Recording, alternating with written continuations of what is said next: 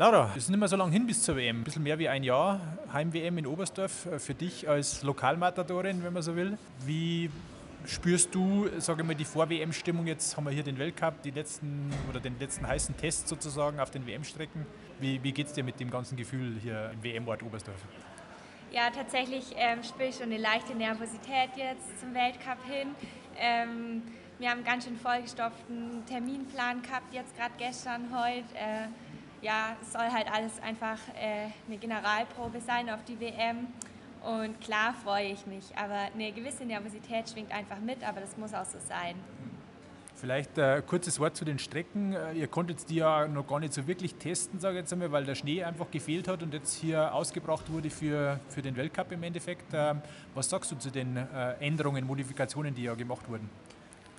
Ja, ähm, richtig was dazu sagen kann ich, denke ich, erst nach den Wettkämpfen, weil im Training geht man einfach nicht so an dieses Schmerzlimit ran wie im Wettkampf. Aber gerade auf der Sprintrunde habe ich jetzt schon ein paar schnelle Einheiten gemacht und die ist wirklich sehr, sehr anspruchsvoll mit drei ähm, doch sehr knackigen Anstiegen. Allerdings glaube ich, dass das uns, äh, gerade uns deutschen Sprinterinnen, gut liegen könnte, weil wir einfach auch alle im Distanz schon ein ganz gutes Ergebnis manchmal gebracht haben und ja, da können es die reinen Sprinter einfach dann doch auch aussortieren. Ist insgesamt, ich glaube, ein bisschen so die Tendenz, dass die Anstiege eher schwieriger werden oder länger werden. Äh, am Burgstall zum Beispiel, äh, den hat man ja jetzt wieder verlängert noch nach oben hin. Ja, wie du schon sagst, ist das, äh, kommt euch eher entgegen. Ja, im Distanz warte jetzt mal ab, was die anderen Mädels morgen machen. Da schaue ich ja nur zu.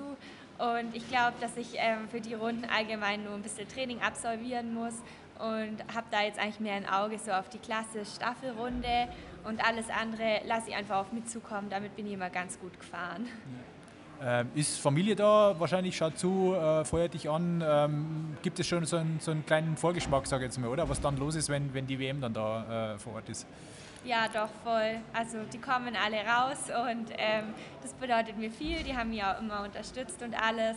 Aber ja, doch, also ist definitiv was anderes wie vor einem anonymen Publikum. Nun ist die letzte WM ein paar Jahre her, äh, 2005. Äh, ich war dabei, du warst dabei. In welcher Form und, und Weise hast du damals die WM erlebt? Ähm, ich war damals elf Jahre alt und war bei der Eröffnungsfeier als Tannenbaum tätig.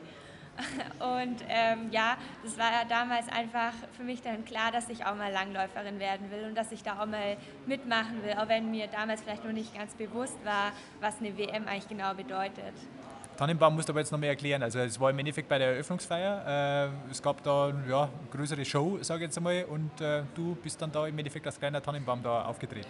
Ja, genau. Mit vielen anderen Tannenbäumen haben wir da gewippt zur Musik und äh, ich habe mit dem Peter ja äh, die Wette abgeschlossen, falls ich an irgendeiner Medaille irgendwie beteiligt sein sollte bei der WM nächsten Winter, muss er als Tannenbaum zur Abschlussfeier kommen.